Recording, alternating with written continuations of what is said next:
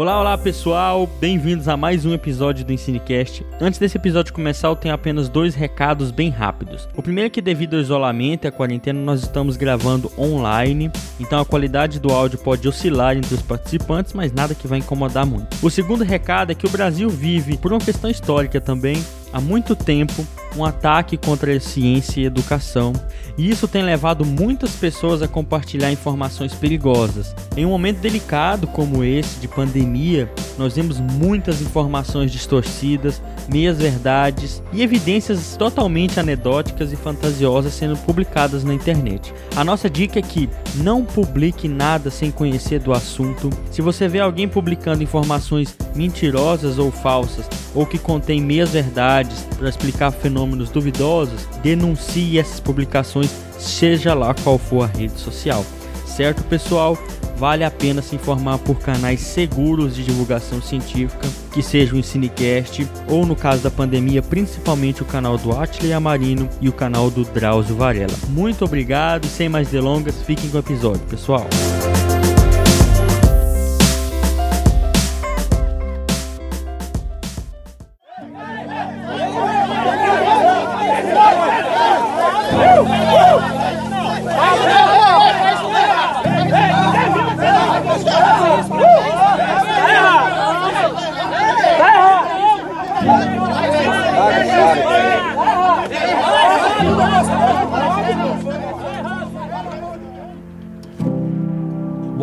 Ouviu no começo do episódio foi extraído de um vídeo divulgado nas redes sociais. Nesse vídeo, um fiscal do Ibama que levava um caminhão apreendido em uma operação foi parado por madeireiros e agredido. O servidor público liderava uma operação do Ibama contra madeireiros ilegais que atuam na terra indígena Cachoeira Seca, do povo Arara, no sudoeste do Pará. A maior parte do maquinário foi queimado, como é previsto em lei, mas um caminhão foi apreendido e levado pelos fiscais. Porém, um grupo de madeireiros fechou a estrada de volta e cercou o servidor. Bem, o coordenador da operação saiu do caminhão para tentar falar com os madeireiros e foi atingido por uma garrafa na cabeça. Mesmo armados, os fiscais não reagiram. Bem, o trabalho do IBAMA no norte do Brasil e em outras regiões também não é nada fácil. A fronteira do desmatamento da Amazônia e de outras regiões é conhecida popularmente por ser uma terra sem lei, em que ainda em pleno século XXI quem manda é o coronelismo e a violência. Nós já tratamos aqui no Cinecast diversas vezes sobre os impactos ambientais das nossas atividades no planeta. Tratamos como devemos nos preocupar com os ecossistemas naturais e com a Amazônia, mas eu acho que está na linha de frente da autuação dos inacabáveis infratores que ainda acham que estão com a razão deve ser um dos maiores desafios para a conservação. O trabalho do IBAMA não é nada fácil, ainda mais durante um governo que desacredita um órgão do próprio Estado. Bem, é claro que os madeireiros ganharam força com os discursos do presidente e do ministro desaprovando a queima dos veículos que atuam no corte ilegal. Hoje nós vamos falar um pouco do trabalho do IBAMA em uma região um pouco mais tranquila, mas fica aqui registrada a nossa indignação com o atual governo e a sua gestão contra as políticas ambientais.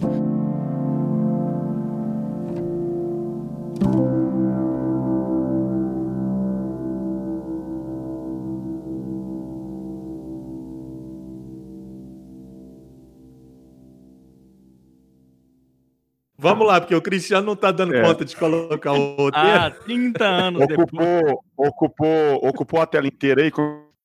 Ensinecast. Ensino e Ciências Naturais.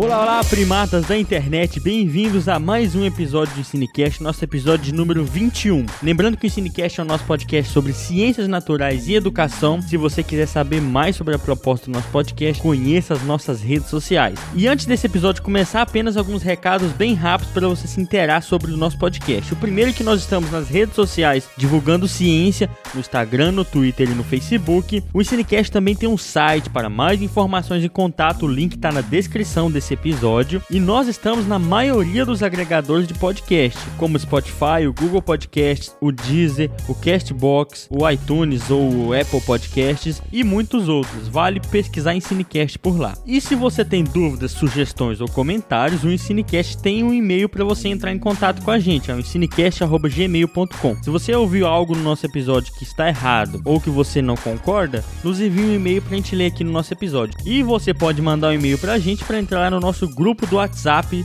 do Ensinecast. Lá a gente debate muitos temas sobre ciência e educação, além de curiosidades e divulga conteúdo exclusivo do nosso podcast. Vale a pena conferir. E para o episódio de hoje, estamos aqui eu, James, eu sou formado em Ciências Biológicas, mestre em Ecologia e Conservação, professor do ensino básico e estou na tentativa de divulgação científica na internet, hoje com o Cristiano, com o Fernando e com o Léo. Vai lá, Cristiano. Fala, meus queridos, que alegria mais uma vez estarmos juntos no Ensinecast. Eu sou o Cristiano, professor, biólogo, ecólogo, é, professor da Universidade Federal de Jataí e nesse desafio da divulgação científica, buscando compartilhar com vocês muito do que nós produzimos dentro da universidade de conhecimentos gerais sobre ciência e educação. Salve, salve galera! Aqui é o Fernando, biólogo, professor, doutor em educação em ciências, professor da Universidade Federal de Jataí e que hoje está muito feliz porque nós estamos recebendo um convidado que é meu amigo, que foi meu colega de graduação. Nós não iremos entrar na data específica, né, Léo? Mas que eu o conheço há algumas décadas e que tem uma satisfação muito grande de estar recebendo hoje aqui no Ensinecast para discutir sobre sua área de atuação enquanto profissional, analista ambiental do IBAMA. Então, quero dizer que eu estou muito feliz hoje em estar recebendo você, Léo Seja bem-vindo ao Ensinecast. Valeu, obrigado. Vamos começar então. Só que acho que algumas décadas ficou pior do que você falar suando. é.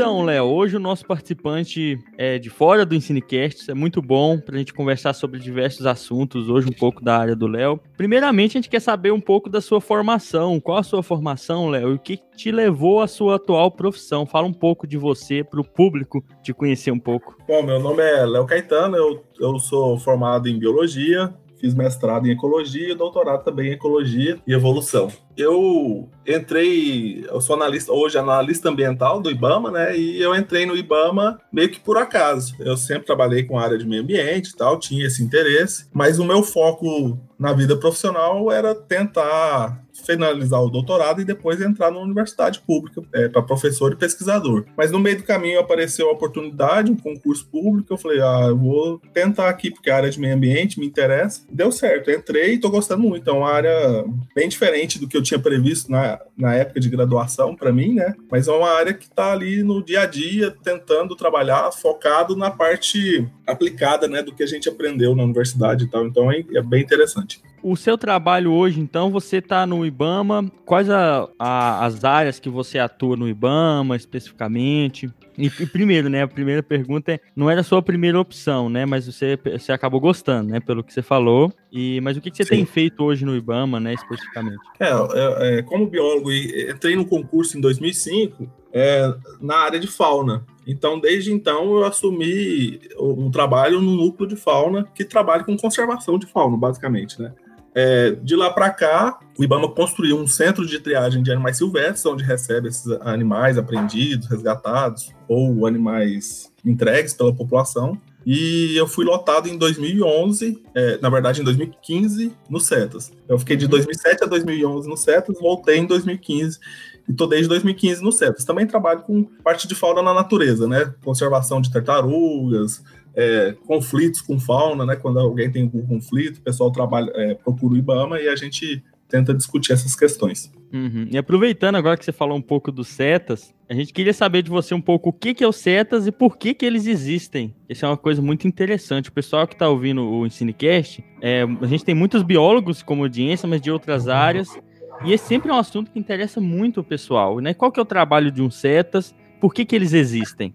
É uma questão muito boa, porque a gente é, se a gente vivesse num mundo perfeito em que o, o, ser humano não causasse impacto sobre a fauna silvestre ou sobre o meio ambiente, a gente não ia precisar de setas, né? Os setas, na verdade, é, é, é um, é um trabalho de incêndio, é para tentar resolver um problema que foi criado por nós, é para apagar incêndio, né? Então, setas é, é, é, meio como se fosse um bombeiro. Se não tivesse incêndio, não precisava do bombeiro, né? Se não tivesse tráfico de animais, as pessoas pegando animal na natureza levando para casa, se não tivesse a gente atropelando animais e tal, não precisaria dos setas. Então, o setas foi criado justamente por um problema criado, na, na verdade, pelo ser humano, e o IBAMA começou a combater o crime ambiental. Combatendo o crime ambiental, entre os crimes está o tráfico de animais.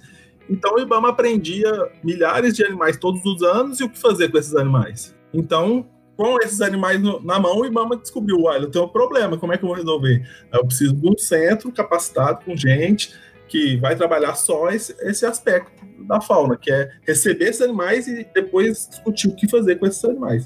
Então, por conta desse problema, principalmente o tráfico de animais, que os CETAS existem. Pois é, Léo. E lá, e lá no CETAS, vocês têm diversos profissionais que atuam no tratamento diário com esses animais, né? Sim, é, a gente tem no IBAMA mesmo, né? Nós somos sete servidores. Desses sete servidores, é, nós somos é, quatro analistas ambientais, ou seja, contratados pelo curso superior. Então a gente tem três biólogos e uma gestora ambiental e geógrafo. Além disso, a gente tem os técnicos, né, que ajudam, auxiliam no trabalho tanto de treinamento, soltura, destinação desses animais, mas a gente tem também os profissionais terceirizados, que a gente contrata os tratadores, o pessoal da limpeza. Então a gente tem uma equipe de terceirizados de em torno de 12 pessoas. E além disso, a gente conta com parcerias, né? Infelizmente o IBAMA não tem tantos servidores com formação de medicina veterinária. E esse é um gargalo dos, de todos os CETAS, do Brasil inteiro. Então a gente trabalha mais com parcerias. Hoje a gente tem uma parceria com uma, é, na verdade é um projeto de pesquisa sendo executado por uma por uma instituição não governamental, e essa instituição tem veterinários, eles atuam, é, atuam no CETAS para ajudar a gente. Além disso, a gente tem parceria com a Universidade Federal de Goiás, aqui, a Escola de Veterinária, e algumas clínicas particulares. É, por exemplo, aqui em Goiânia tem uma chamada Clínica Pegasus, e ela recebe os animais mais graves, aqueles, por exemplo, atropelamentos, fraturas, que precisam de uma cirurgia mais complexa, eles ajudam a gente e fazem esses trabalhos. É, isso sem custo para o IBAMA. Ô, Léo, que maravilha. É, assim, inicialmente agradecendo muito essa participação sua aqui no EnsineCast, que sem dúvida vai, vai enriquecer e vai trazer para o público nosso que acompanha os nossos episódios uma visão que muitas vezes é muito afastada, né? uma visão que o pessoal não consegue ter facilmente. Dentro dessa questão aí do setas, eh, vamos tentar deixar umas coisas claras aqui. IBAMA é uma coisa, com todas as suas atividades gerais de fiscalização, e o CETAS é outra coisa dentro desse IBAMA. É isso mesmo? Ou a gente pode colocar tudo como uma coisa só? Eu, é, é, porque assim, eu acho que é interessante o pessoal entender. Você trabalha só no CETAS ou você trabalha em várias outras ações? Na verdade, assim, é, os CETAS CETA significa Centro de Triagem de Animais Silvestres. É um empreendimento, vamos dizer assim, que pode ser do IBAMA, né? E o IBAMA tem porque ele apreende animais silvestres, mas pode ser de qualquer outro órgão governamental ou não governamental. Então, se vocês aí, como quisessem criar uma instituição, uma ONG e criar um CETAS em Jataí, isso é possível. Aí quem autoriza é a Secretaria Estadual de Meio Ambiente. Aí você vai ter que apresentar um projeto, a equipe, é, o projeto arquitetônico, o projeto de manejo, né, para eles avaliarem.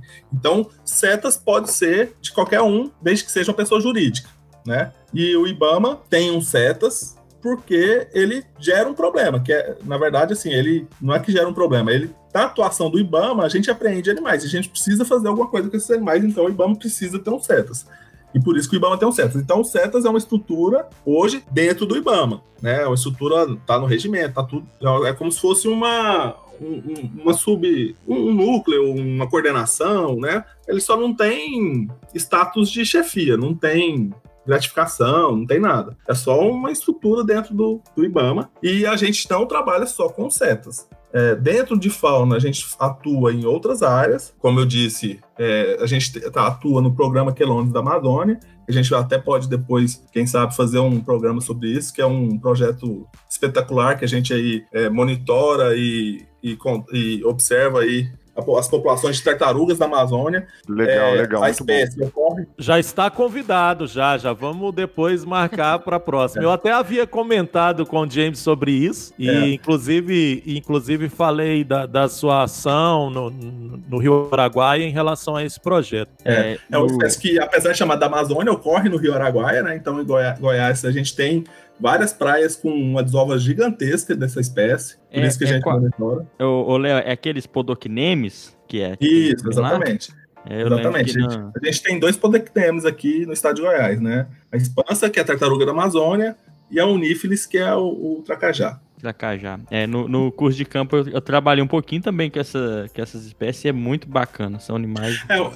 Apesar de ser com fauna, é diferente dos setas, né? Os setas é o bicho tá chegando e eu tenho que destinar. Uhum. Tarta- O projeto, o programa que é nosso da Amazônia, já é um, o bicho está lá na natureza e a gente precisa, de alguma forma, atuar para que ela continue lá.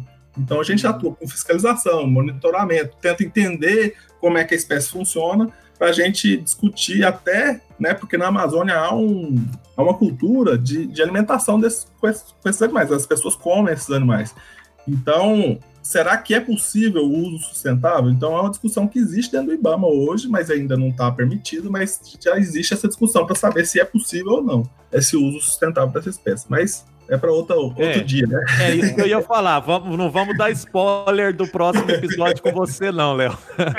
voltando, voltando especificamente ao que a gente estava falando dos setas. Mas eu, Você- desculpa, eu tava, eu tava Ah. completando o raciocínio. Eu Pode trabalho terminar. em outras áreas também. Sim, pode Então, terminar. Eu, eu já fui fiscal, eu fiz em 2007 o curso de fiscalização, trabalhava com, diretamente com fiscalização. Então, assim, minha área era mais fauna, porque é a área que eu conheço, entendo mais, mas também já trabalhei com fiscalização de desmatamento, já fui para Amazônia, trabalhei com carvão, tudo isso. E, e a gente apoia outras áreas do IBAMA, por exemplo, licenciamento ambiental, precisa de alguma discussão sobre recursos pesqueiros ou, ou fauna, a gente ajuda eles a alguma discussão. Não é a nossa a sua ação principal, mas a gente ajuda sim.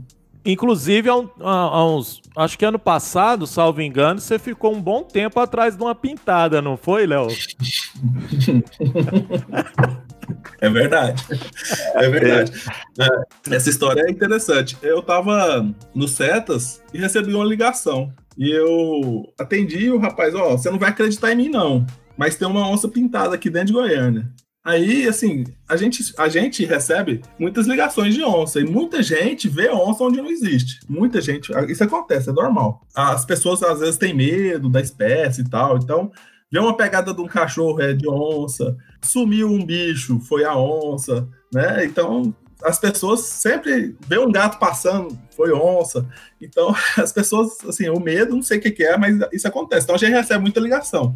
Quando ele falou que tinha uma onça dentro de Goiânia, a primeira, primeira reação foi: não, não vou acreditar, né? Mas eu falei: não, vamos investigar. A gente sempre investiga. E aí eu perguntei, mas onde que o senhor mora? Não, eu moro aqui na região tal, do Morro do Bendanha, aqui tem uma área verde grande e tal. Eu falei, tá, mas por que, que o senhor acha que foi onça? Ele, não, porque comeu minha vaca, eu, minha bezerra. Eu falei, bezerra? Mas o senhor viu comer a, a carcaça? Ele, eu vi.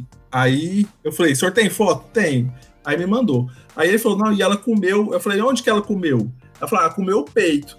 Rapaz, na hora que ele falou, comeu o peito, eu já regalei o olho, porque quem come o peito normalmente é a onça pintada. Isso, isso a gente vai aprender, né, com, no IBAMA, assim, trabalho, tem muita pesquisa que mostra a preferência de cada animal. Então, às vezes, cachorro mata bezerro, às vezes onça mata, às vezes o bicho morre porque foi picado de cobra, né, ou comeu uma planta envenenada. Mas como ele falou que comeu o peito, isso é característica de onça pintada. Aí eu falei, já fiquei meio assim, cabreiro, né? E falei, então, vou, vou aí ver. Já fui na mesma hora na fazenda dele, na verdade é uma fazendinha, é uma área ali, acho que de uns 700 hectares a fazenda dele, não, né? A, toda a área ali tem em torno de 700 hectares entre pasto e mata, ela, mas ela é toda em volta da cidade, a cidade toda está em volta dela, na região do Morro do Mendanha. Quando eu cheguei lá, andei acho que uns 200, 300 metros para ver a carcaça, já achei uma pegada. Fotografei a pegada, andamos até a carcaça e era característica de onça pintada. Aí já chamei os colegas e falei: a gente tem uma onça pintada aqui dentro de Goiânia. E era mesmo. Ô, uma louco, ô, louco. tinha uma onça pintada aqui. Aí a gente é, foi atrás. Na verdade, o Ibama com a divisão do IBAMA em 2007, o ICMBio ficou responsável pelas espécies ameaçadas de extinção e a gente ficou com as outras espécies, responsável pelas outras espécies. E a onça é uma espécie ameaçada de extinção. Então a gente entrou em contato com o Centro Nacional, que é responsável por pesquisa e conservação de predadores, que chama SENAP. O SENAP é, mandou para uma equipe que é da UFG, inclusive, mas que é parceiro deles, aí o professor é, Fred, ali de da UFG de Catalão, né? Catalão tem. Era o UFG ali, né? Catalão É, era o UFG. Catalão. Isso. É o Fred de Catalão, Aí- isso. Isso, aí o Fred veio, trouxe uma armadilha e já começou a investigar e a gente montou essa armadilha. A gente já tinha uma armadilha, montando essa segunda armadilha. E todo dia, foi um, 11, foram 11 meses indo lá todos os dias. Ela chegou a comer algumas outras vacas. Assim, segundo informaram, comeram alguns cachorros. A gente tem certeza de pelo menos um. A gente viu carcaça de tamanduá e lá era uma região muito rica. A gente viu muito bicho lá, né? A gente colocou armadilha fotográfica. Então a gente viu capivara, tamanduá, bandeira, viu muito bicho lá. Então é uma área verde, assim, a gente mostra que a que as, as cidades, na verdade, estão muito conectadas, né? Essas áreas verdes que tem nas cidades, os bichos estão entrando e tem muito bicho ali. Ela provavelmente passou por baixo da rodovia, margeando o córrego. Na verdade, o córrego é, tem uma tipo uma calha. E aí ele, ela entrou por ali, só que para sair ela tinha que subir. Era um, um- uma altura assim de um metro e meio e tal. Não era tão fácil ela sair, sabe? Ela chegava andando pela terra, ela teria que ir pro concreto, achei que era mais difícil. Então, ela ficou presa ali bastante tempo. Foi bem difícil pegar. A gente chamou duas vezes o pessoal do Instituto Onça Pintada. Na primeira eles não conseguiram, foi em maio. E eles foram conseguir pegar em dezembro, que foi a segunda vez que eles conseguiram vir, né? Porque eles também têm muita, muita atividade deles, eles não conseguiriam vir. Aí veio o pessoal do Paraná, cachorro, especializado em onça da segunda vez, aí a gente conseguiu pegar ela na segunda vez. É, eu citei esse caso, assim, porque é, eu sou de Goiânia, né? Então eu acompanho muitas notícias de Goiânia e eu sei que esse caso gerou uma, uma- uma polêmica danada, né? Por essa discussão justamente da, uma onça pintada dentro da cidade e ela era vizinha a um, a um condomínio fechado, salvo engano, né? E as pessoas também ficavam com medo dela ir nesse condomínio. E- Aí em dezembro ela entrou no condomínio. Aí foi quando Eu- filmaram ela no condomínio andando no meio da rua, assim, cheio de câmera, né? Condomínio fechado, cheio de câmera. Aí ela fil- andou ela de um lado, do outro. Foi, foi uma maravilha. É, sem dúvida nenhuma, uma, uma aventura, né? Pra, pra gente Ima- acompanhar. Imagina a cabeça desse, desse povo lá, o que que, o que que não pensou, hein, Léo? Não, com crianças, né, cara? As as pessoas devem ter É, não, ficado mas, assim, muito. Mas a gente tem que entender o seguinte: a onça, ela não, assim, é raríssimo ela entrar numa área urbanizada. Ela não estava numa área urbana, ela estava dentro da cidade, mas não era uma área urbana. Ah, Esse vídeo que mostra ela andando na rua, você vê que ela não tá bem, ela tá incomodada. Ela tá, ela tá correndo, olhando pro lado, assim, ela tá assim, acelerada, ela não tá no normal dela. Quando ela tá explorando, ela anda devagar, ela se esconde e tal. E ela ficou ali 11 meses, devia ter sei lá quantas mil pessoas em volta. Praticamente ninguém viu o animal. Ou seja, é um gato que se esconde. Não tem assim Sim. aquele perigo enorme. Lógico, você vai andar lá no meio do mato, sozinho. Se der de cara com ela, pode ser que ela vai andar para um lado, você vai andar para o outro, entendeu? Então, mesmo assim, ela não, ela não vê ainda, né? A espécie onça não vê ainda a espécie humana como cardápio dela. São raríssimos os ataques, raríssimos. A gente teve ataque? Teve, mas a maioria das histórias é caçador que estava atrás dela, então ela estava se defendendo. E tem duas ou três histórias de pessoas que não estavam é, caçando e foram atacadas. Então, se for você pensar em, sei lá, 20 anos, 30 anos, que a gente tem um registro melhor aqui, você ter três ataques, né? É, é- é uma situação bem, bem tranquila, não precisava ter. Assim, lógico que você- a gente estava preocupado dela ser morta, ou alguém querer ir atrás dela e tal. Mas, assim, o perigo mesmo não estava tendo. Não estava tendo aquela situação de risco da pessoa encontrar a, a onça ou a onça encontrar a pessoa. Tanto é que a gente andava lá, né? Tava- a gente ficava andando o tempo inteiro é, atrás dela, olhando marca, sinal, pegada, para onde que ela tá usando, que lado que ela vai mais. Usamos, colocamos armadilha fotográfica, temos um monte de registro dela. E, assim, foi uma experiência bacana, mas é complicado ficar a pressão da imprensa todo dia na cabeça da gente, né? Aí o Ibama que não dava conta de pegar, como se fosse fácil, assim, vou ali no mato pegar uma onça, né? Você não é biólogo, né? Você não é biólogo do Ibama? Vai lá pegar, ué. Tem outra assim. história. Eu, eu, tenho outra história dessa de onça aqui. Eu cheguei no IBAMA em 2005. Eu fiz um mestrado com inseto, é, ecologia de inseto. Aí entrei no, no, no, IBAMA. Uma semana dentro do IBAMA, me liga um senhorzinho, coitado. Ele morava em Nova Roma, se não me engano. Ele, ele era sentado, sabe, sem terra. Tinha uma arinha lá minúscula tinha 10 cabeças de carneiro, era o que ele tinha. E a onça entrou e comeu as 10. Matou as 10, uma onça parda. Aí ele me liga, ah, o que, que eu faço e tal. Aí eu, aí o povo, não, mas você não é o biólogo, você atende aí, meu filho. é, como se o curso de biologia me explicasse como é que eu vou resolver esse problema. Eu, é, eu, eu fiz ecologia vegetal, também trabalhei com planta e aí qualquer coisa que surge é resolva, biólogo. Vai lá e pega. É, não, e, e, é um conflito muito comum. O pequeno, coitado, os pequenos produtores são destruídos, é. né? Porque você imagina, você tem 10 cabeças de carneiro, é o que ele tinha. Pra você ter uma ideia, quando eu fui na casa dele, ele me ofereceu uma banana, porque era a única coisa que ele tinha para oferecer para comer. E eu falei para ele que eu não queria, e ele ficou muito chateado comigo, porque eu não, não quis a banana. Mas era a única coisa que ele tinha para oferecer, tipo assim, você ainda vai comer, né? Mas depois eu acabei comendo a banana, porque eu fiquei com dó do cara também. Mas assim, é, você vê a situação, e o cara perdeu tudo.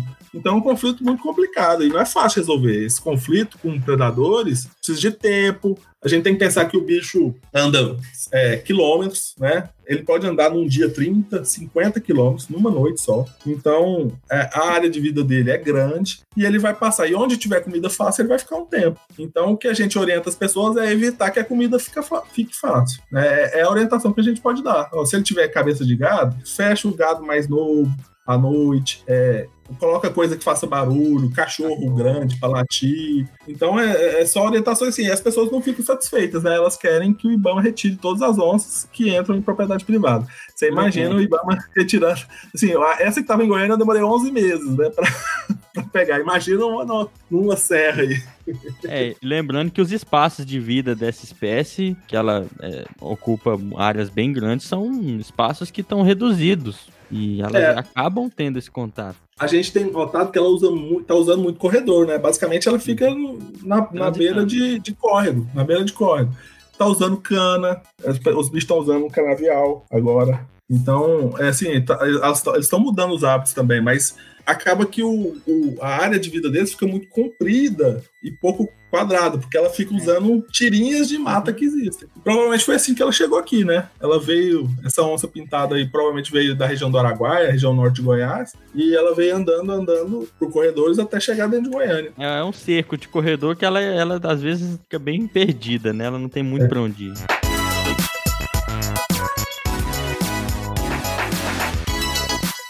Mas, Léo, eu queria pegar esse gancho dessa questão da onça de Goiânia que você comentou e voltar à questão dos setas na seguinte situação. Você falou que uma das grandes atividades né, e objetivos do SETA é cuidar dos animais que são é, apreendidos principalmente pelo tráfico. Então, o, o, tráfico de animais é, provavelmente deve ser um, ainda muito, muito alto né, no Brasil. A gente acredita como leigo e como a gente acompanha que é muito alto. Mas eu queria que você falasse, além dessa questão do tráfico, vocês recebem uma grande quantidade de animais também vindo de quais origens? Atropelados?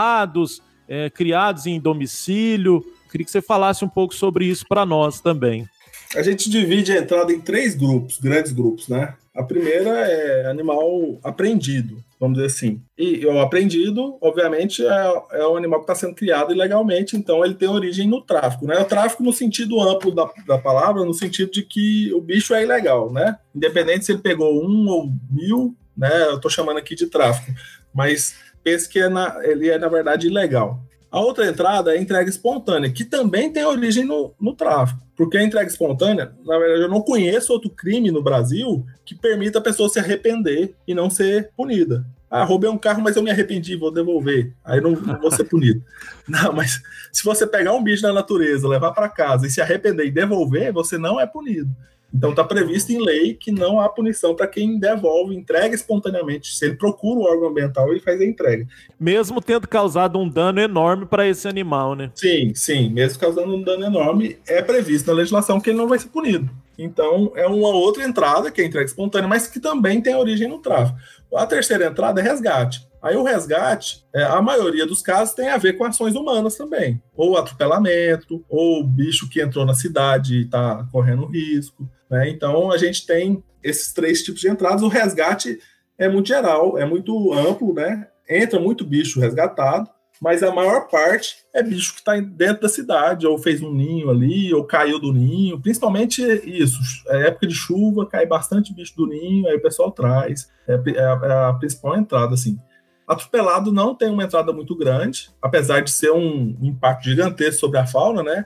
Tem estimativas aí de milhões de mortes por ano, mas é porque justamente isso, aqui os bichos acabam morrendo. É raro um bicho sobreviver a um atropelamento. Ou vai para mata, pra... né, de repente. É.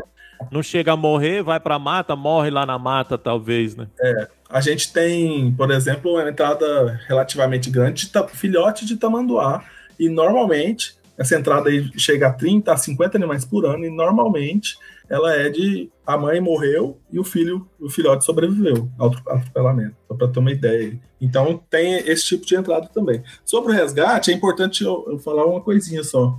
Não é porque o bicho está na cidade que ele tem que ser resgatado, entendeu? Ah, eu vi um bicho aqui em Jataí ou em Goiânia, vou chamar o, a Secretaria de Meio Ambiente ou o IBAMA para tirar. Não, se o bicho tá, numa, tá vivendo bem, tá tranquilo, não corre risco e nem oferece risco, a gente não resgata. Né? A orientação é não resgatar. Então, ah, o, a coruja que fez um ninho em cima da casa tá me, tá me incomodando. Olha, você vai esperar o filhote sair e depois você vai fechar por onde ele entrou. Fechou, no, senão ano que vem vai vir outro filhote, entendeu? Então, não, coruja da torre faz muito ninho em soleira, maritaca faz ninho em soleira. Não, a é. gente não faz esse tipo de resgate, a gente orienta as pessoas para fechar a soleira. não é soleira, essa parte da entre o telhado e, o, e a laje, né?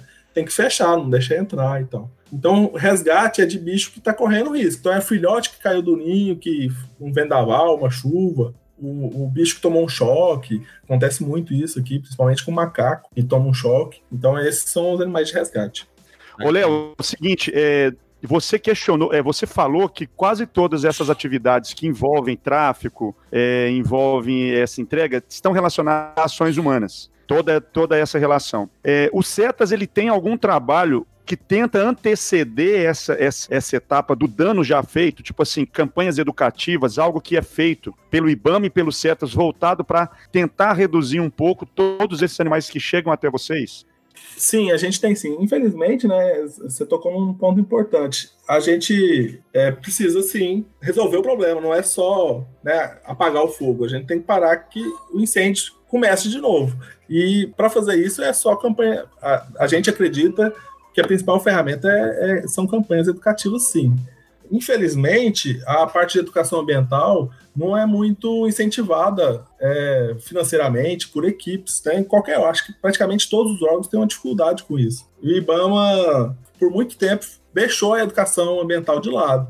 Ela voltou um pouco mais forte, assim, em 2018, e está voltando agora, né? Reestruturando, conseguindo mais recursos e tal. A gente sempre teve essa preocupação e todos os setas também, a gente tem uma interatividade muito grande com todos os setas do Brasil. Então a gente montou uma campanha juntos e a gente faz um trabalho principalmente nas regiões que, onde a gente faz a soltura desses animais.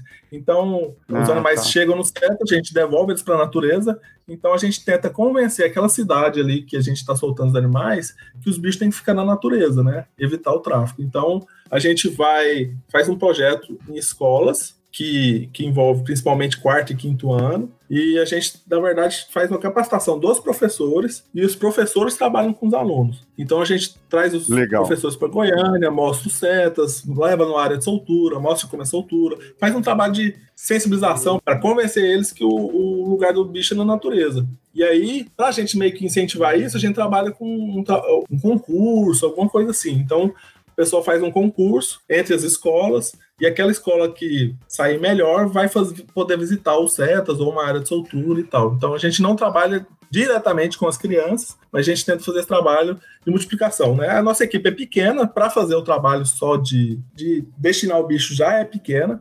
Aí a gente não consegue ficar o tempo inteiro trabalhando com educação ambiental, mas a gente tem esse programa que é pequeno, A gente tem cartilhas feitas para crianças, né, é, desenhos, tem vídeos, músicas, tudo isso a gente fornece para os professores trabalharem com as crianças. Então pode procurar Ótimo, o projeto, é... projeto Asas GO, é, Projeto Asas de Araguá, tem bastante vídeo, coisa na internet. Você falou de vários setas. Quantos setas são em todo o Brasil? É, a gente fala setas, mas tudo bem. Setas, é, setas, perdão. é, olha, são. Olha, eu tenho essa informação, mas a memória é ruim, né? Se não me engano, são 23, deixa eu confirmar aqui. Ah, 23 legal, unidades legal. do IBAMA. Do IBAMA, né? Do IBAMA. A gente, tem, é, a gente tem outros setas de outras instituições. Por exemplo, em Catalão existe um setas municipal não está nessa conta. A prefeitura de Catalão tem um setas. Já está aí, deveria ter um setas, né? Já tem uma demanda relativamente grande para ter um pequeno setas aí, principalmente para animais resgatados. Aí tem uma iniciativa boa, né? O pessoal da UFG, o pessoal da Secretaria de Meio Ambiente aí é muito ativa no sentido do resgate, faz o resgate, leva para a UFG, para o UFJ agora, né? Para o UFJ, para o veterinário, para fazer o tratamento dos animais. E depois trazem para a gente, do animal já tratado e tal pessoal da secretaria aí tem a Lilian, que está fazendo um trabalho bacana Sim. aí no município. Então, a gente precisa, na verdade, que os municípios tenham né, cada vez mais estruturas melhores para resgatar, até fiscalizar e cuidar desses animais. Por exemplo, no Paraná, o setas é da Polícia Militar, no Ibama não tem setas. Em Santa Catarina, se não me engano, é do Estado. Em no Tocantins, ele é do Estado, da Secretaria Estadual do Meio Ambiente. O IBAMA não tem setas. Então, são vários setas pelo Brasil, além desses 23. Legal, legal. E, e, e, você falou uma coisa interessante também da, dessa parceria, né? Na, na própria educação ambiental, eu acredito que isso daí é muito básico, envolvendo essas escolas. E aí você falou dos espaços de soltura. E aí, é, falando dessa nossa região aqui, tem um espaço interessante que vocês até deixaram algumas câmeras lá, que registrou uma diversidade muito grande de bichos, que é lá do Porto das Antas. Queria que você comentasse um pouco sobre esses espaços, essas parcerias para receber esses animais é, de volta à natureza. Bom, então a gente tem um projeto chama Projeto Asas. Asas significa áreas de soltura de animais silvestres. É, um, é uma sigla, né? Então a gente recebe esses animais dos setas e tem que devolver eles para a natureza. Para devolver, a gente precisa de parceria, a gente não consegue fazer tudo. Então, a gente tem proprietários rurais que têm interesse de se cadastrar para receber esses animais para soltura. Só porque a soltura não é simplesmente chegar e soltar os animais e pronto, acabou. É, eu chego, pego, levo o passarinho, abro a gaiola e resolver o problema. Não. A gente não tem esse tipo de soltura, a gente faz uma soltura muito criteriosa. Quando o animal chega no CES, voltando um pouco para trás, né? quando o animal chega no CES, a gente faz um trabalho de identificação, avaliação clínica do animal. Se ele estiver bem, ele vai é, para uma quarentena, ficar em observação por 30 dias. Se ele não apresentar nenhum sintoma, só assim ele vai começar a ser trabalhado para soltura. A não ser os animais que você tem certeza que acabaram de ser capturados na natureza. Esses animais são destinados imediatamente. Fora esses, então passa por todo esse processo de quarentena. Depois de quarentena, como a gente recebe principalmente aves, a gente faz o treinamento de voo. Capacita esse bicho para voltar a voar. Porque se ele está muito tempo em gaiola, a musculatura dele atrofiou. É um grande problema de quem cria bicho em gaiola. Ah, meu papagaio não vai embora porque ele não voa, não quer. Não, na verdade, se ele voasse, ele ia embora. É porque você cortou a asa dele, a musculatura dele atrofiou. Depois, mesmo que ele tenha a pena das asas, ele não vai conseguir voar, né? Aí eu até questiono, será que isso é cuidar bem, né? Deixar o bicho é. atrofiado. Vamos deixar meu filho amarrado na cama ali, e aí depois gordo, eu solto o meu filho. É, aí eu solto meu filho ali da, da cama. Ah, meu filho não sai da cama porque ele não quer. Não, ele atrofiou as pernas, minha filha. Não sai da, da cama porque ele atrofiou as pernas. Mas voltando para a história. Recebi esse bicho, a gente faz uma capacitação de voo, dependendo da espécie. Passarinho é muito tranquilo, né? É só capacitar o voo e já soltar. Agora, se dependendo da espécie, principalmente papagaio e arara, a gente tem que fazer o treinamento na verdade, não é bem um treinamento, é oferecer as frutas que ele vai encontrar na natureza, mudar, principalmente, que ele, ele não pode procurar o ser humano. Então, essa é a parte mais difícil. Como fazer com que o papagaio não procure o ser humano para ter comida. Então, a gente faz um treinamento com ele. É uma atividade de estresse para ele associar o humano ao estresse. E, ao mesmo tempo, ele treina a capacidade de voo, porque ele está fugindo do ser humano. Então, isso demora aí seis meses a um ano com os papagaios araras. Depois desse período, a maioria, e por eles estarem também com outros, outros animais mais bravos num grupo, né, isso ajuda bastante. Então, a maioria recupera essa capacidade de voo, não vai procurar tanto o ser humano, alguns ainda procuram. E aí a gente leva para essa área de soltura. Na área de soltura, lá tem que ter um recinto, tem que ter um viveiro, um corredor de voo para continuar o treinamento, não é chegar e soltar. Lá o bicho vai ser alimentado, ele vai ter uma zona segura, vamos dizer assim. Aí lá, depois de uma semana ou um mês, dependendo da espécie, a gente abre esse recinto e ele vai sair a hora que quiser. E a gente vai continuar oferecendo comida por mais o tempo que for necessário. Na maioria das vezes, em menos de um mês, eles não voltam mais. Isso a gente chama, tudo isso a gente chama de soltura branda, né? Porque ela não é simplesmente chegar e soltar. Então tem a soltura imediata e a soltura branda. Então é isso que a gente faz no CETOS, treinamento para devolver esse bicho para a natureza. E a gente consegue recuperar, por incrível que pareça, as pessoas acham que não é impossível, papagaios que estão 20 anos com as pessoas, araras, e a gente tem conseguido resultados interessantíssimos. Assim, o bicho, eu consegui registrar uma arara a mais de 30 quilômetros da área de soltura. Depois da soltura, assim, seis meses depois, o bicho estava a 30 quilômetros da área de soltura, voando, comendo lá numa fazenda e totalmente agressiva. Vai sobrar um ou outro mais manso? Vai. Só porque ele vai estar tá comendo, ele vai estar tá voando, ele vai estar tá comendo a natureza junto com os outros papagaios e ele vai voltar ali para a fazenda. Pode acontecer isso. Esse, esse vai ficar mais tempo, uns dois meses, três meses, até seis meses. Mas até a presença dos outros papagaios passando e voando, ele acaba se enturmando e vai embora. Então a gente tem conseguido resultados ótimos com todos os animais. É uma preocupação desnecessária achar que o bicho vai morrer de sofrimento, porque né, é aquela história toda que o pessoal conta. Que trabalhão, Cleo, caraca. É, a minha, eu fiquei com, com a curiosidade agora. Você falou de, das araras e outros, outras aves. Eu queria saber quais os principais grupos né, e quais as, as, principais espécies que vocês recebem no SETA, na sua maioria, né? A mesma curiosidade minha, James. Eu já estava para perguntar é, isso cara, também. Que bicho que chega lá, né? Olha só, a gente tem quase 80% do que chega são aves. É, é, a principal entrada nossa, aves. Também chega em torno de 10% répteis e, e mamíferos, tá? Um pouco menos né? E até outros bichos chegam também, né? Já chegou sapo, já chegou peixe, já chegou minhoca. Vocês pensarem, já chegou lá do céu. abelha, né? Tem apreensão de gente que cria ah, abelha, tem autorização, abelha nativa, né? Abelha silvestre, nossa. As nossas espécies, a abelha jataí, por exemplo, dependendo da quantidade e tal, precisa de autorização. E, e, tem gente que cria sem, aí acaba sendo apreendido, o pessoal leva pra gente. Minhoca, minhocuçu, né? Aquela espécie que é nativa, o pessoal pega ilegalmente para pescar. Então já foi apreendido, já chegou pra gente. É, é tudo isso. Mas principalmente aves. As aves são os animais mais apreendidos, né? E só para ter uma ideia, 60, em torno de 60% em média, 65%, 60% são animais apreendidos. Caraca. A gente. Ô, Fernando, fica veaco com essas abelhas suas hein? Até uma quantidade é permitido sem autorização. Pô, nem, nem comecei ainda, cara. Comprei só ali, só as casinhas delas ali para começar a criar uma, uma abelha jataí, é. de boa mas justamente para contribuir com essa preservação aí. Mas olha, procure a legislação, procure o Estado. O Estado de Goiás tem uma legislação específica para abelhas. Eu vou ser sincero, não é a minha especialidade, mas procure aí, porque sempre é importante a gente saber, né? porque às vezes a gente está fazendo uma coisa errada até sem saber.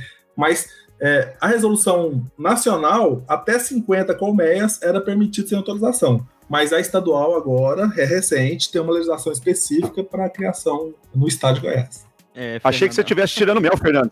Você tá meio inchado, achei que você estivesse tirando mel esses dias. Não é, nem, não, é nem, não é nem para vender, não, Léo. Na verdade, a minha, a minha vontade é criar uma colmeiazinha ali mesmo, aqui em casa. Comprei uma caixinha, uma casinha padrão ímpar, tal, no esqueminha mesmo, para ter mesmo, no sentido de preservação mesmo.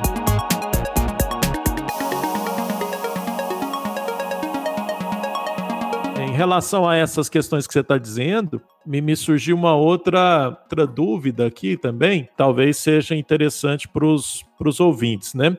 Então, em relação ao tráfico que a gente estava falando, em Goiás há muito tráfico de animal no sentido de venda? Aproveitando a pergunta do Fernando fazendo um gancho, eu fiz um campo pouco tempo aqui na cidade próxima, em Jandaia, e a gente fazia uma pesquisa de campo, de educação ambiental, entrevista na casa das pessoas, mas não era sobre essa questão de animais, era outra questão. E a gente foi numa casa do morador E ele tinha ali na varanda dele 10 espécies de aves diferentes em cativeiro. E assim, eu imaginava, uma ave de criador de algumas espécies que tinham lá, alguns psitacídeos, eram caríssimos. Eu falei, e pela casa dele, eu falei, cara, eu acho que essas espécies ele coleta aqui na região. E ele tinha arara, ele tinha arara azul, ele tinha arara vermelha dentro da casa dele, sabe? E aí, eu, aproveitando a pergunta do Fernando, aqui em Qual Goiás, é o endereço mesmo? Não. não! ele, foi, ele foi muito solícito para entrevista, mas eu vi que ele ficou meio preocupado com a gente. Né? E a, a, aí a gente. Omissão também é crime, viu, James? eu vou ter que eu cortar isso do episódio. Isso, está sendo gravado. É, eu, a boatos na região que existem pessoas por lá que, traf, que traficam animais, né? Que, ou seja, coleta para vender e tal. Eu, de encontro com a pergunta do Fernando, se aqui em Goiás ocorre muito isso, eu queria saber se vocês têm muitas denúncias desse tipo de, de ação, né? Desse pessoal e que, sinceramente, vale falar, né, que essas coisas, você tira o animal do habitat natural dele, além de ser uma perturbação ecológica, é um sofrimento para os animais, né? Você acha que está bem criado em gaiola, o bicho está atrofiando lá. A questão é o seguinte, infelizmente, né, no meu, no meu ponto de vista, vamos começar do começo, é uma questão histórica, né? Você pensar assim, ah, 500 anos atrás, ou mais de 500 anos atrás, não tinha nem é, português vindo para o Brasil ainda, mas os índios já criavam bicho com eles. Né? Então existe essa questão cultural, histórica da espécie humana de interagir, levar e domesticar animais silvestres. Então esse é o primeiro ponto. Segundo ponto, até 1967 o bicho não tinha dono. O Código Civil dizia que fauna não tem dono. Estava escrito isso no, no, Código Civil. Quem pegar pode usar. Então, em 67 foi criada uma lei, que é a lei de, o Código de Caça, que disse que o animal, a fauna, passava a ser propriedade do Estado e que ninguém podia pegar nada sem autorização. Não é que não podia pegar, só podia pegar autorizado antes, inclusive a caça. Né? Pode caçar? Pode, mas você tem que ter uma autorização antes.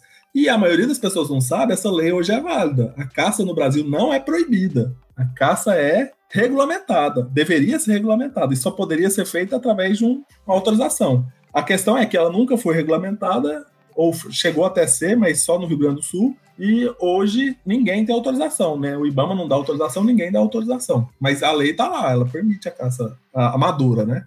Em 67 passou a ser crime. Então você imagina, tinha lá, sei lá, quantas pessoas com bicho em gaiola em 1977 e a partir do momento ela não era criminosa. Continua não sendo, porque ela pegou antes. Mas como é que eu vou falar? Ah, é antes ou depois de 67? Aí o Estado brasileiro desenvolveu uma técnica. Qual que é essa técnica? Para saber se é antes ou depois, inventou um tal da anilha. Anilha os bichos aí antes de 67. Só porque aí era anilha aberta. Você não pode pôr anilha no bicho adulto. O que, que é anilha? É um anel, como se fosse uma aliança do dedo. Um anelzinho. E cada espécie tem uma medida certa hoje, né? Mas em 67 não tinha nada disso. Mas aí era uma anilha que era aberta, ele ia lá e fechava no braço, no, na, na perninha do bicho. Tá legal, tá. Indica que foi pego antes de 67. Tá, isso é fácil de falsificar, né? Morreu, eu abro a anilha, pego outro bicho. Mas assim, a coisa foi. A regulamentação foi vindo. Aí eles falaram: não, a gente precisa criar uma categoria Aí o povo começou a criar, dizer que criava o bicho em casa, né? Ah, nasceu aqui na minha casa. É então vamos criar uma categoria que vai permitir isso. E essa categoria chama Criação Amadorista de Passeriforme. Só que só foi permitido para passarinho, passeriforme somente. Então, psitacídeo ficou fora, os papagaios ficaram fora. Os outros, todas as aves ficaram fora, só passeriformes, para essa categoria. E aí, o cara o, o, governo falou, tá, só pode agora anilha fechada, que é o anel fechado, e você só pode anilhar quando nasce em cativeiro até o quinto dia. Então a anilha é bem apertada, ela só passa mesmo até o quinto dia. Então é uma garantia, entre aspas, que o bicho nasceu em cativeiro. Essa categoria hoje existe, e a gente tem milhares de pessoas cadastradas nessa categoria hoje no Brasil, criando legalmente passarinhos em cativeiro e reproduzindo. Só que tem uma questão, ele é amadorista, ele não pode vender. Só que ele pode transferir. Ah, eu tenho um, nasceu aqui, o Fernando quer, ah, vou transferir pro Fernando. Ô, Fernando, me paga uma cerveja, né? Me dá uns 100 reais, mil reais. Então tem passarinho aí que o pessoal vende sem poder vender por 50 mil reais, 5 mil reais, dependendo da espécie. Eles fazem torneio de canto. Então tudo isso tá meio fora da sociedade geral, né? a gente não fica sabendo muito dessas coisas, mas tem uma sociedade aí, um, uma turma, eles são, tem associação tal, tudo criando. Então, é, o bicho tem as pessoas que querem e tem a possibilidade legal de criar. Mas o que acontece? O bicho não reproduz em cativeiro. Muitas espécies você não consegue reproduzir. O que, que eles fazem? Ah, eu quero ter o pintacilgo fulano de tal, ou o bicudo, ou o curió, né? As espécies mais criadas, trinca-ferro. Bicudo, curió e canar da terra são relativamente bem criados em cativeiro. O resto tem uma dificuldade enorme de criar sabiá, pássaro preto e tal. O que, que eles fazem? Compram a anilha e diz que nasceu em cativeiro. Não são todos, tá? Mas fazem isso. Pega o bicho no mato, às vezes filhote. Você pegou filhote, é fácil de colocar.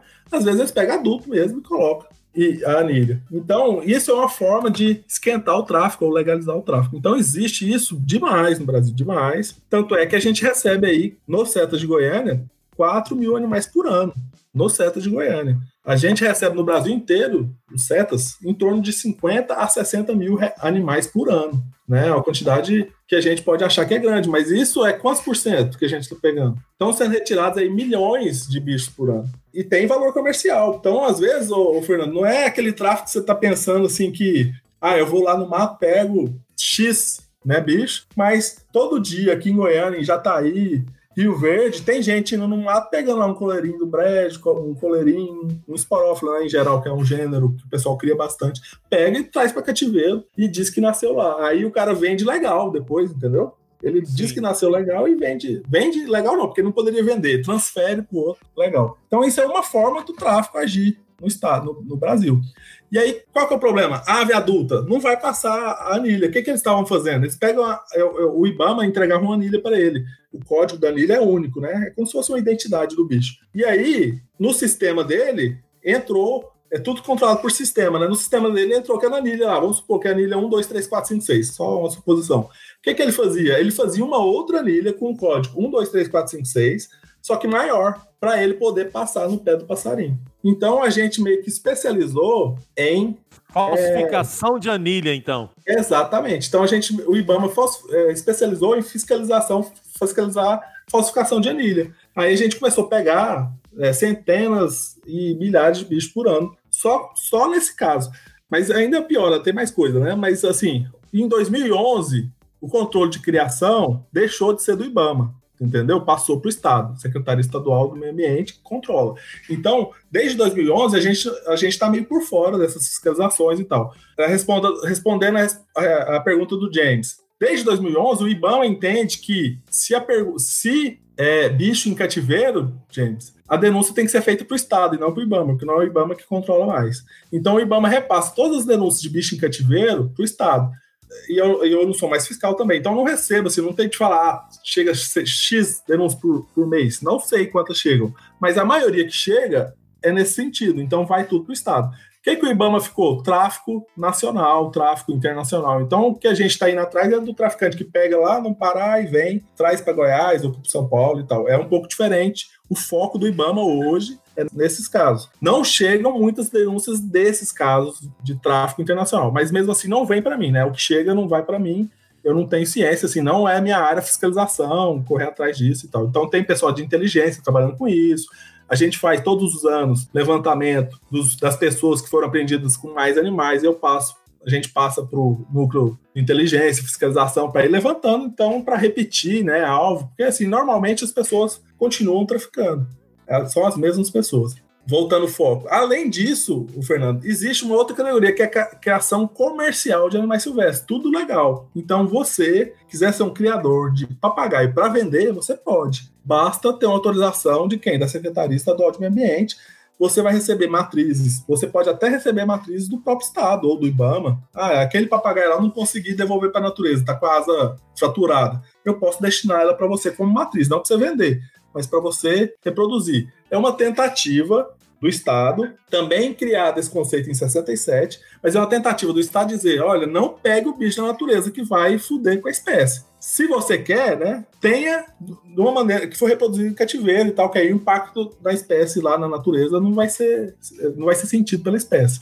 Então é uma tentativa do Estado de criar uma alternativa legal da pessoa ter o bicho se ele quer demais, né? Sempre tem os, as pessoas que querem o bicho colecionar, né? Então, essa criação, esse criador comercial é um pouco pior o controle. Por que, que é pior o controle? Porque, assim, agora tá mais no sistema. Antes nem tinha sistema. A partir de 2000 13 ou 14 criaram o sistema para eles. Então agora o nascimento é via sistema, o óbito é via sistema, o controle ficou melhor. Mas antes não, ele tinha que entregar o relatório no ano.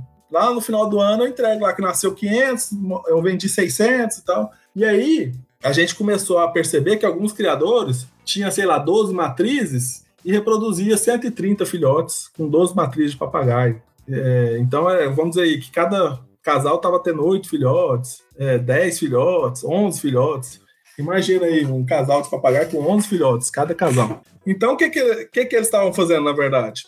Contratava, aí entra a rede de tráfico nacional. Contratava alguém no Mato Grosso do Sul, que é fonte de papagaio, no Tocantins, aqui em Goiás, né, região de Corumbá, região de Pirinópolis, região do Araguaia, o pessoal pega muito curió lá para trazer. Tocantins, Amazonas, Pará, contrata alguém lá, esse alguém vai coletar ou vai arrumar gente para coletar, eles coletam e paga lá, sei lá, cinco reais por bicho pro cara, alguém traz, normalmente num carro 1.0, é, vem ele, é uma mulher com uma criança no colo, né?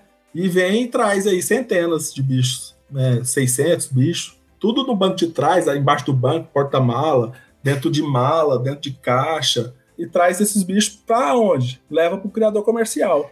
E o criador comercial declara o nascimento como se tivesse nascido no criador e vende o bicho legal. Nossa. E aí esses bichos estão vindo, estão vindo filhote, né? E papagaio só tem interesse filhote. Não adianta você pegar bicho brabo na natureza que não funciona.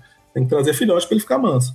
Então a gente é, aprendeu é, ano passado, se você procurar papagaios no Google, aí, procura papagaios apreendidos em Minas Gerais, em Goiás, você vai ver 600 bichos em Minas. O ano passado a gente pegou, ano passado ou retrasado, a gente pegou ararajuba, arara vermelha, papagaio, anacã, tudo assim, é, tudo trabalho de inteligência, trabalho com parceria, Polícia Rodoviária Federal, Polícia Federal, né? A gente tem muita gente envolvida para pegar essas pessoas, porque normalmente, como eu disse, são as mesmas pessoas. Então a gente está sempre de olho nessas pessoas. Quem pegou, foi pego uma vez, tá, a gente tá, tem que estar tá sempre de olho. E aí a gente pega muito, mas pode ser que muito está passando.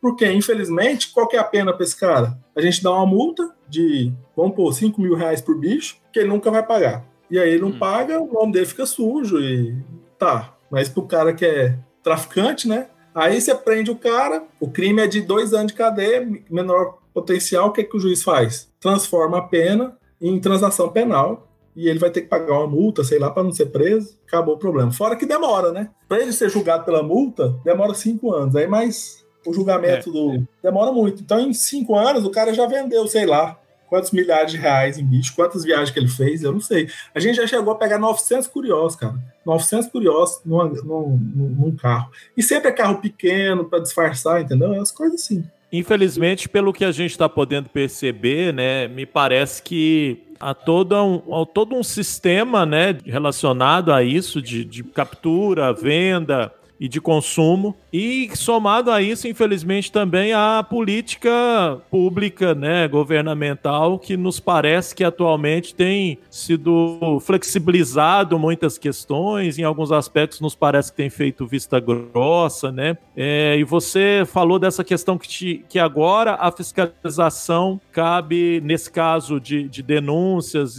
e cabe primeiramente ao Estado.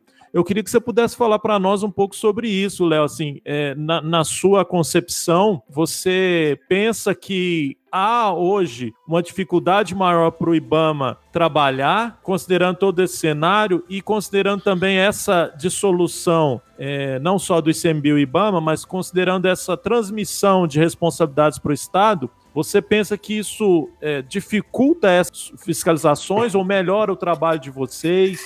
Queria que você pudesse falar um pouco sobre isso. Fernando, eu acho o seguinte, sinceramente, é impossível o IBAMA, assim como é impossível para a Polícia Federal ficar correndo atrás de ladrão de, de esquina, entendeu? Como é que o IBAMA vai atrás de todas as pessoas? Porque assim, o que é que chega de denúncia de fauna? Praticamente são as pessoas que têm para pagar em casa, que é o que fez barulho que o vizinho incomodou, entendeu? É o que chega. E você imagina entrar na casa do Ibama, entrar, sei lá, 100 casas de 100 pessoas para pegar 100 papagaios e tal. Não faz sentido, né? Não faz sentido o órgão federal pensar no, no pequeno.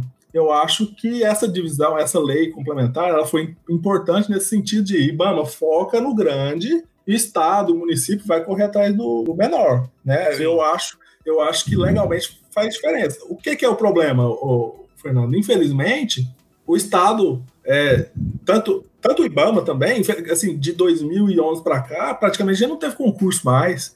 Né? Então, o que está acontecendo, na verdade, o grande problema é falta de concurso, falta de pessoal. A gente está com o IBAMA de Goiás, eu não sei quantos fiscais tem, mas eu tenho certeza que aposentou pelo menos 40%, se não foi 50%, se não foi 60%.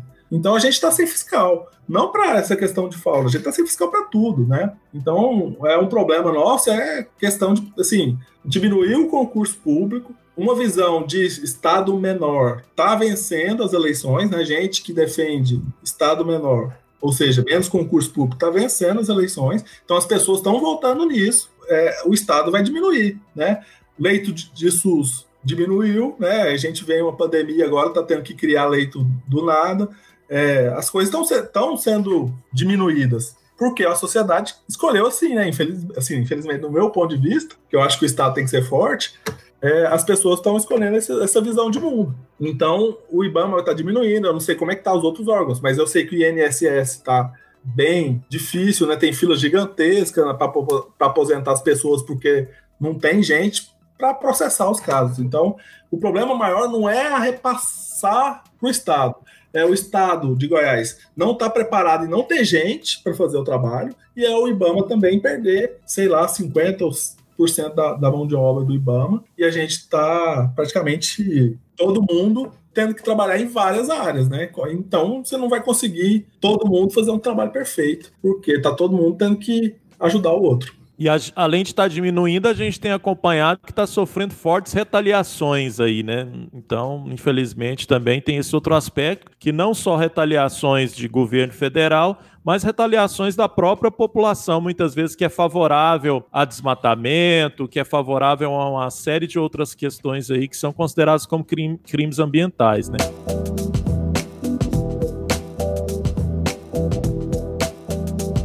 Ô, Léo, você, você tocou num ponto muito importante de ser colocado aqui, que é a questão do Estado mínimo, né? Que toda essa política neoliberal aí busca. E isso a gente vê esse efeito direto nas universidades, nesses centros de fiscalizações e tal. Deixa eu tentar voltar de novo para o ponto dos setas e entender o seguinte: o setas deve ser, né, ali dentro vocês têm um custo com toda essa parte de alimentação desses animais, manutenção de todo o espaço físico. Como, como, como está essa situação nesses tempos tão sombrios com relação à questão ambiental, à ciência, à universidade, a tudo isso? Como vocês estão conseguindo gerenciar isso? É, na verdade, é, a gente, os CETAS não sofreu muito. No começo de 2000 e, no final de 2018, a gente conseguiu uma quantidade ainda no governo Temer, conseguiu dobrar o recurso dos CETAS de, no ano de 2018. Então, estou falando para o Brasil inteiro, né? Não estou falando do Cetas de Goiânia, não. Foi uma política muito do Sarney, filho, né? Que trouxe muito recurso para a diretoria de biodiversidade e floresta. Então, ele trouxe esse bastante recurso. Então, quando veio o corte em 2019, na, na ideia do, do Ministério do Meio Ambiente, agora já do governo Bolsonaro, o CETAS ia sofrer muito principalmente perder os, os, tratadores. A gente ia perder é, um, um, quarto dos tratadores. Mas aí o Salles, quando descobriu que isso ia fazer com que os setas de Minas ia perder duas unidades, das três, eles iam ter que fechar duas unidades, então o Salles garantiu o recurso de setas e falou para cortar em outro lugar.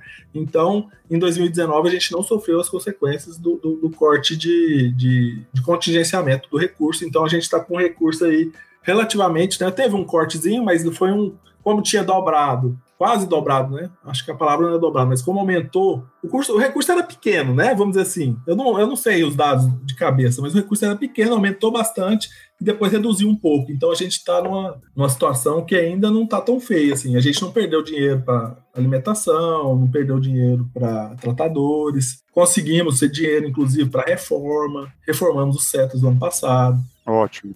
Então, é uma situação relativamente boa tem a promessa desse ano da gente construir uma área, um, um prédio novo. Então a área de setas não está sendo muito atingida nesse corte, não. Que bom, que bom saber disso, então.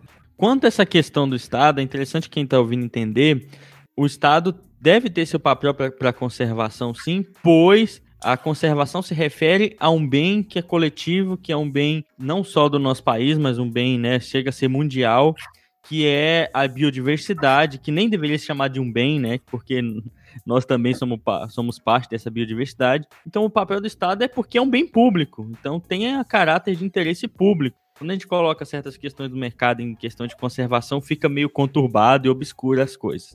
O intuito é que seja transparente. Agora, pessoal, a próxima pergunta eu queria saber do Léo, rapidamente, o que que foram os trabalhos, que, quais trabalhos seus no IBAMA foram mais gratificantes? Você pode falar, cara, isso aqui é bacana, isso aqui funciona.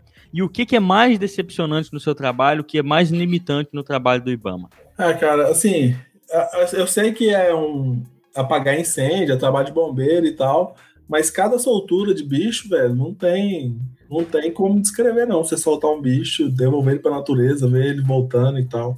Então, sempre que a gente está devolvendo bicho para a natureza, não tem como descrever como não sendo bom, né? Mesmo que eu saiba que é um trabalho de apagar incêndio, né? Que a gente não devia nem estar tá com o bicho chegando, mas, mas é, é muito gratificante esse trabalho. Agora, trabalhar em órgão público, cara, o problema é a burocracia, né? É a burocracia é necessária, ela é importante, porque senão, se o dinheiro estiver à disposição, infelizmente as pessoas, a muitas, a maioria não, mas muitas pessoas vão usar para o bem pessoal, né?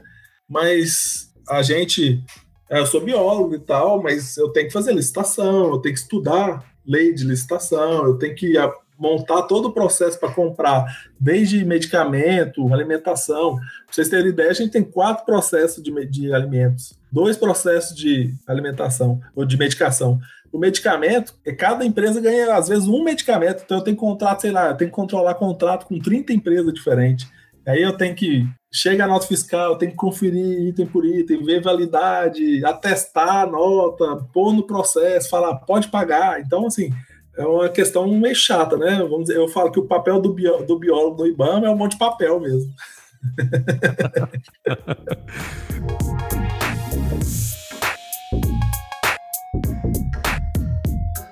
O trabalho que o Léo desempenha no CETAS é o resultado de muitos impactos ambientais que a nossa espécie tem causado no planeta e a gente já falou disso em vários outros episódios. Um deles, principalmente, essa questão do, da caça, do tráfico de animais, perda de habitat, né, mudança da cobertura da terra, desmatamento, substituição por lavouras, por pastagens, introdução de espécies exóticas, tudo isso e muitos outros, né, poluição também, causam diversos impactos nas espécies que nos levam a pensar em conservação. E nós falamos aqui, temos um episódio de conservação para quem quiser conferir, que é uma maneira que a gente tem de tentar manter a biodiversidade não só aí existindo, que funcione por muito tempo, que e a, e a, gente se beneficia disso, infelizmente sendo utilitarista, a gente se beneficia disso.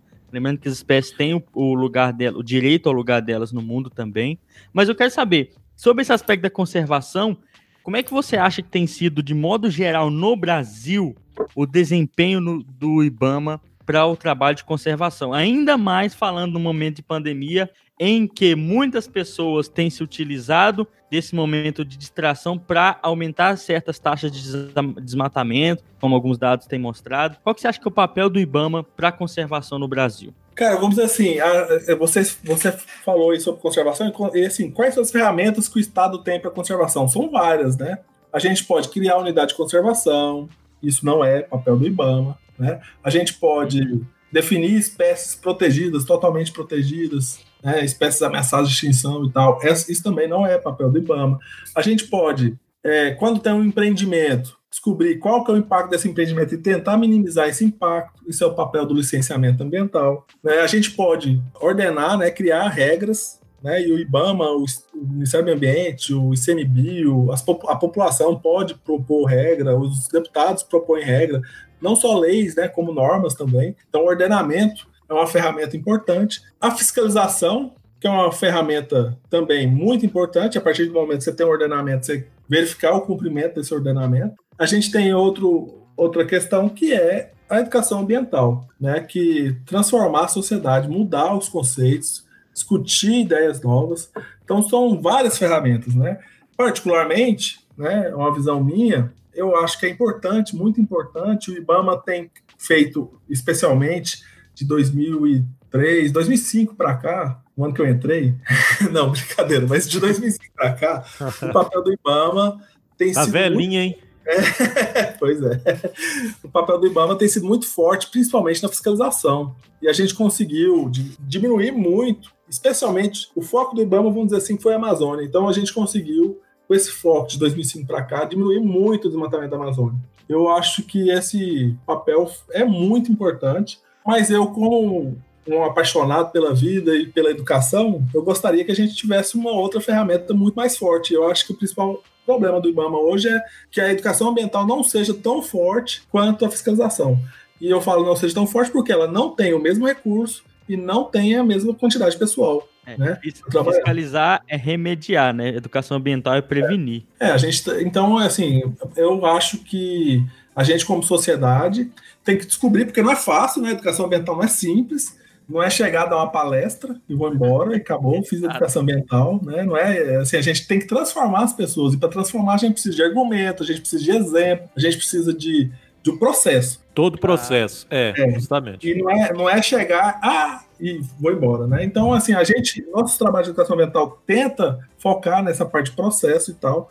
A gente já teve histórias lindas, né, de professor contar para gente que o aluno falou para ele que o pai pegava periquito para vender e parou de pegar porque o filho encheu o saco do pai para não pegar mais. E eu, o filho encheu o saco porque o professor falou sobre isso e o professor falou sobre isso porque a gente foi falar com ele. Então, assim, para a gente esse resultado, né? Quantos, papá, quantos periquitos deixaram de sair da natureza por conta desse processo, né? Que, olha só, e, e foi um processo longo. Então, eu acho que a, a gente, como sociedade, tem que fazer escolhas, cara. E assim, a, a escolha atual, né, a, a, escolha recente, a maioria deu preferência para as pessoas que, que achavam que, o, que, o, que não é tão grave assim o problema do aquecimento global, do desmatamento da Amazônia, e a gente está vivendo as consequências disso, né? O, o desmatamento aumentou, a gente está com, com problemas. Então, eu acho que o IBAMA é um, tem uma ferramenta, é, é uma ferramenta muito importante da sociedade, e eu acho que tudo depende. A culpa, sinceramente, não é do governo que está ali. A culpa é nossa, da sociedade. A gente, como sociedade, escolheu um, um governo que declaradamente não deu, dava importância para a questão ambiental e, e, ou não dava tão importância, né? Ou importância tão grande. É, nem tem no plano de governo é, do, do, atual governo essa questão. É, eles não acreditavam, eles não é, discutem muito aquecimento global. O aquecimento global não é um problema tão grave para eles por exemplo. Né? É. O desmatamento na Amazônia, para eles, não é um, é um problema tão grave. Tem feito é, fiscalização, a fiscalização não parou, a gente está fiscalizando e tal. Mas a ideia, a discussão está ali, né? E as pessoas estão vendo a mudança de, da ideia. Eu concordo plenamente com o que você está dizendo, Léo, até porque nós aqui também trabalhamos com educação ambiental. Minha pesquisa de mestrado foi em educação ambiental, trabalho com disciplina de educação ambiental e os meninos também eh, estão envolvidos com questões de educação ambiental.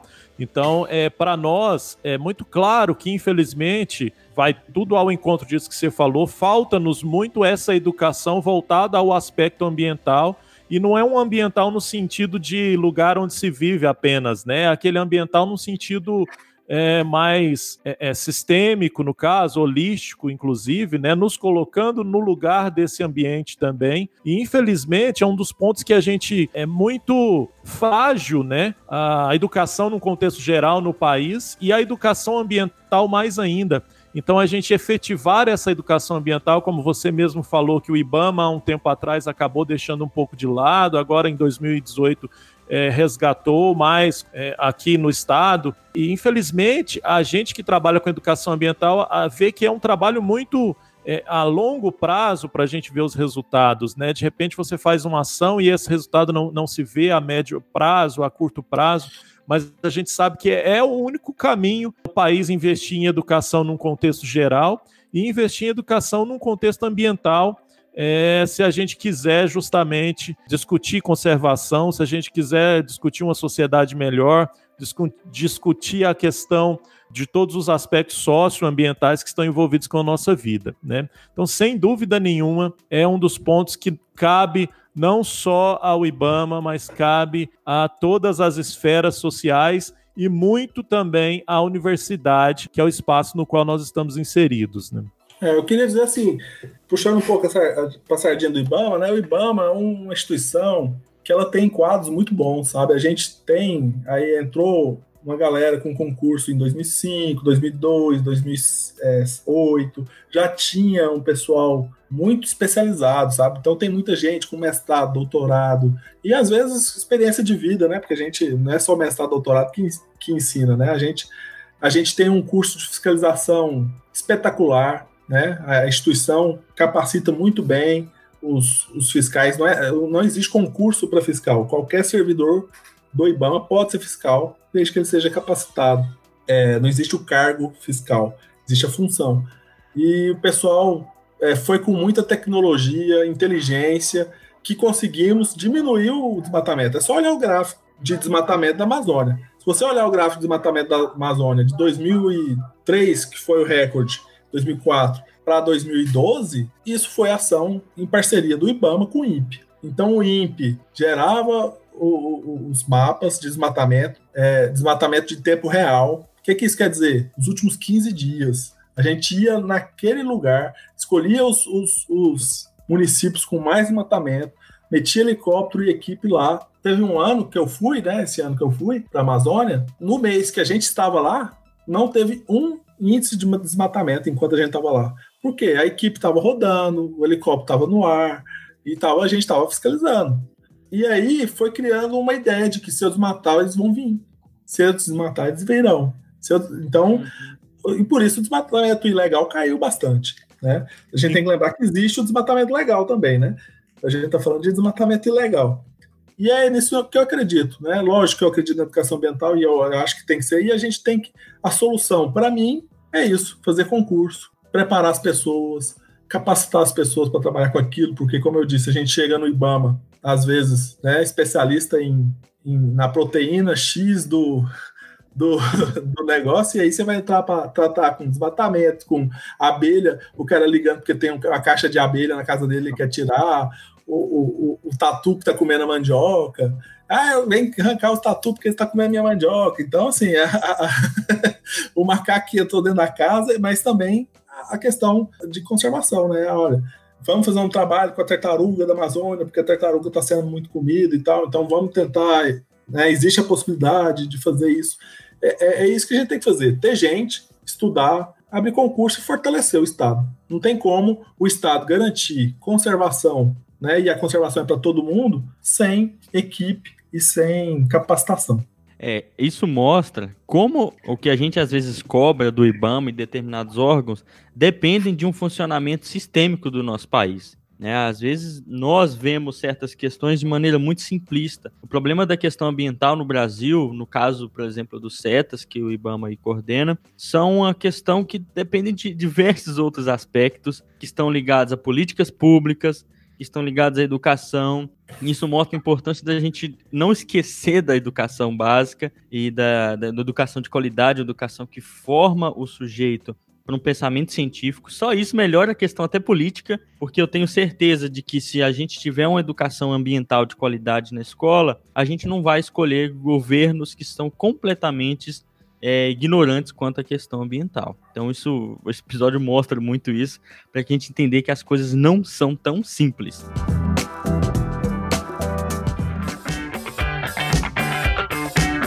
Ô Léo, finalzinho, a gente costuma colocar algumas recomendações de leitura, coisas que você acha que seja importante, talvez. Pode ser até música, qualquer coisa. Você acha que é importante as pessoas lerem para entender o que você faz? É, é, interessante. Olha só, eu vou recomendar uma música, não tem muito a ver com o que eu faço, não, mas chama Rock and Roll, do Nando Reis. Todo mundo tem que escutar essa música. É uma música que ele fez há pouco tempo. Muito relacionada ao contexto atual, né? mas a gente continua com. Então, vou terminar com a frase dele. A gente continua com o nosso rock and roll. Vamos tocar a vida aí, porque tá complicado. Mas a gente, a gente ainda não terminou ainda não. A gente só, só tá com essas recomendações. O Cristiano tem alguma recomendação? Ah, eu vou recomendar de novo, né? A, é, Xangai matança dentro desse contexto. e a galera precisa conhecer um pouco mais sobre o que nós temos de árvores desse Brasil maravilhoso. Xangai, matança. Já que o Léo e o Cristiano foram na área da música, eu também vou seguir no mesmo caminho e vou recomendar Paciência, né, interpretada pelo Lenine. É uma música que também está completamente ligada ao contexto atual e tem um trecho lá que é perfeitamente para esse momento. Enquanto todo mundo espera a cura do mal e a loucura finge que isso tudo é normal, eu finjo ter paciência. É, isso aí, o Fernandão. Muito bem, hombre. Eu já, eu já vou ser mais tiozão. Eu vou recomendar uma coisa um pouco mais teórica, mas é um blog muito bom, um, um, site que inclusive compila muita coisa sobre conservação, que é o Eco. De novo, já recomendei antes o blog O Eco, que é muito bom. Para quem quiser se informar melhor dessa questão ambiental, lá é um compilado excelente. É um blog, muita gente já desacostumou de blog, mas, gente, é muito bom. Eu recomendo, principalmente os textos do Fernando Fernandes. Eu vou, eu vou fazer uma outra recomendação aqui. Eu vou recomendar que quem tem interesse de cadastrar sua área como área de soltura, procure o IBAMA oh. em Goiás. Pode procurar pelo telefone, que é o 99679 5137.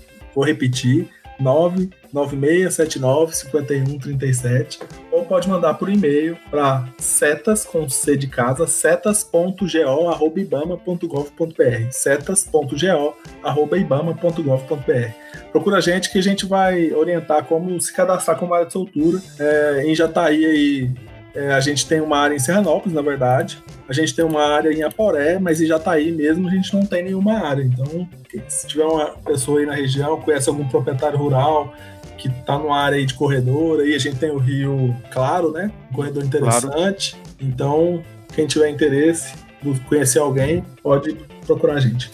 Perfeito. Beleza, Léo. Esse, Eu... esse telefone é 62, né? 62, 62. Eu queria muito agradecer a participação do Léo, que como eu já falei no início, nós já nos conhecemos há muito tempo, então é um prazer muito grande é, recebê-lo aqui, Léo, no Ensinecast. Espero que os nossos ouvintes tenham gostado.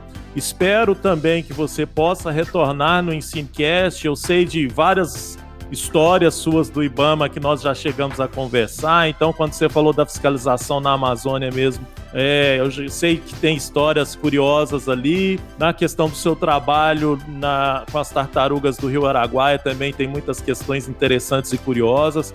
Então, quero dizer também que o Ensincast é, se coloca à disposição dos CETAS, do IBAMA, de você, a UFJ também se coloca à disposição para parcerias, né, a biologia e que nós é, estamos aí nessa luta de divulgação científica, nessa luta pela construção de uma sociedade melhor e que foi um prazer enorme estar aqui com vocês e com você também, Léo, hoje. Salve, salve, obrigado e até mais. Valeu, galera. Obrigado por nos acompanhar mais uma vez no nosso Ensinecast. Agradecemos demais o Léo por toda essa explanação, por, por, entender um pouco mais o que é o IBAMA, o que é o CETAS e da importância desse trabalho, não só para Goiás, mas para o Brasil inteiro. Valeu, abraço. E é isso aí, pessoal. Muito obrigado a quem ficou até o final desse episódio. É, compartilhem, divulguem. Muito obrigado ao Léo pela excelente explicação do trabalho deles para informar as pessoas. E até o próximo episódio, pessoal.